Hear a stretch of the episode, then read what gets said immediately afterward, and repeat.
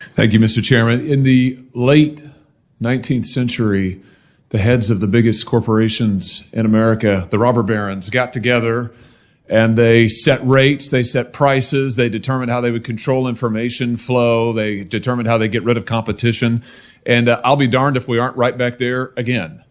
Except for this time, you're the robber barons. Your companies are the most powerful companies in the world. And I want to talk about how you're coordinating together to control information. In recent days, my office was contacted by a Facebook whistleblower a former employee of the company with direct knowledge of the company's content moderation practices. And I want to start by talking about an internal platform called Tasks that Facebook uses to coordinate projects, including censorship. The Tasks platform allows Facebook employees to communicate about projects they're working on together.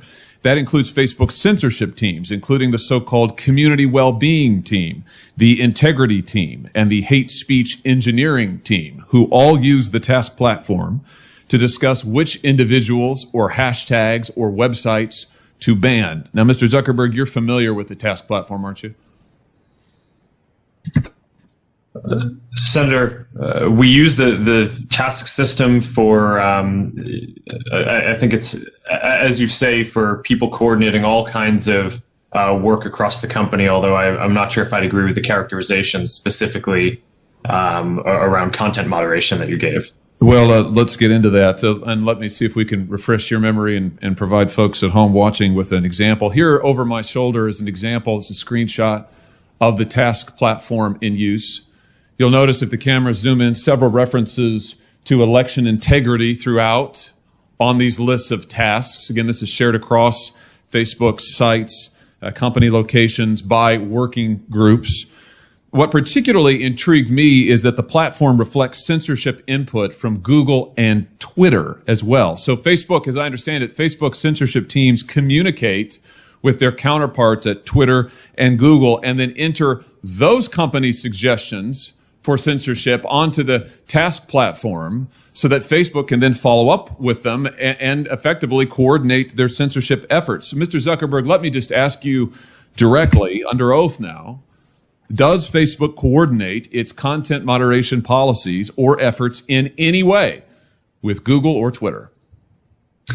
Senator, let me be clear about this. Uh, we uh, we do coordinate on and, and share signals on security related topics. Uh, so, for example, if there is um, signal around a terrorist attack or around child exploitation imagery or around a foreign government uh, creating an influence operation, that is an area where the companies um, do share signals about what they see.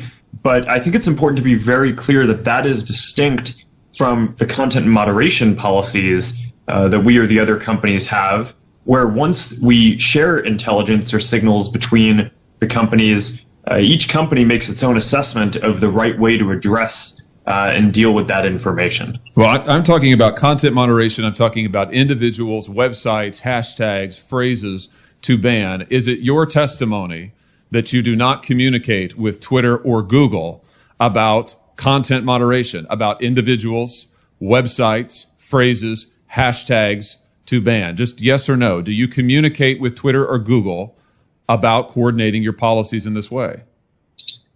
Senator, we do not coordinate our policies. Do your Facebook content moderation teams communicate with their counterparts at Twitter or Google? Uh, Senator, I'm not aware of anything specific, but I, I think it would be uh, probably pretty normal for people to talk to their their peers and colleagues in the industry. It would be normal, but you distinct. don't do it. No, I, I'm I'm saying that I, I I'm not aware of any particular conversation, but I would expect that some level of, of communication probably happens. Ah, but that well, is different from coordinating uh, what our policies are or our responses in specific instances. Well, fortunately, I understand that the task platform is searchable. So will you provide a list of every mention of Google or Twitter from the tasks platform to this committee? Senator, that's something that I can follow up with you and your team after on.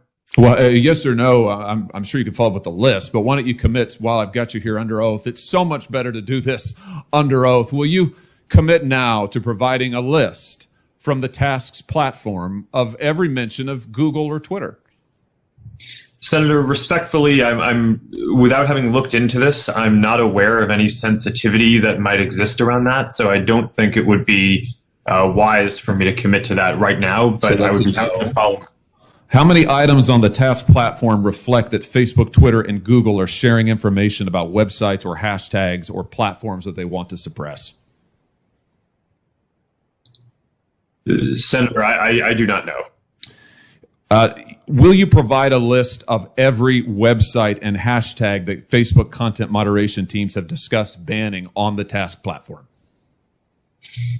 Senator, again, I would be happy to follow up with you or your team uh, to discuss further how we might move forward on that. But without Will- just will you commit to it here? You, Senator Cruz and Senator Lee both asked you for lists of individuals, websites, entities that have been subject to content moderation. You expressed doubt about whether any such information exists, but you've also now said that the task website, you've, you've, you've acknowledged the task platform exists, that it is searchable. So will you commit to providing the information you have logged on the task website about content moderation that your company has undertaken? Yes or no? Senator, I think it would be better to, to follow up once I've had a chance to discuss with my team what any sensitivity around that would be uh, that um, th- that might prevent um, the, the kind of sharing that you're talking about. But once I've done that, I would be happy to, to follow up. All right. So you won't you won't commit to do it here. We could, of course, subpoena this information, but I'd much rather get it from you voluntarily. But I think let everybody take note that that Mr. Zuckerberg has now repeatedly refused to provide information that he knows that he has and has now acknowledged that he has that Tasks has under oath. Let me let me switch to a different topic. Uh, Mr. Zuckerberg, tell me about Centra. What is the Facebook internal tool called Centra? Uh, Senator, I'm not aware of any tool with that name. Well, Matt, let me see if this refreshes your memory. There's a demonstrative now over my shoulder. Centra is a tool that Facebook uses to track its users, not just on Facebook, but across the entire internet. Centra tracks different profiles that a user visits, their message recipients, their linked accounts, the pages they visit around the web that have Facebook buttons. Centra also uses behavioral data to monitor users' accounts, even if those accounts are registered under a different name. And you can see a shot here, a screenshot provided to us of the Centra platform. We blocked out the user's name in the interest of privacy, although you can see this individual's birth date and age when they first started using Facebook, their last login, as well as all manner of trackings. How many different devices have they used to access Facebook? How many different accounts are associated with their name? What accounts have they visited? What photos have they tagged? And on and on and on. Mr. Zuckerberg, how many accounts in the United States have been subject to review and shut down through Centra? Senator, I do not know because I'm not actually familiar with the name of that tool. I'm sure that we have tools that help us with uh, our, our platform and community integrity work, um, but I, I am not familiar with that name. Do you have a tool that does exactly what I've described and that you can see here over my shoulder? Or are you saying that that doesn't exist?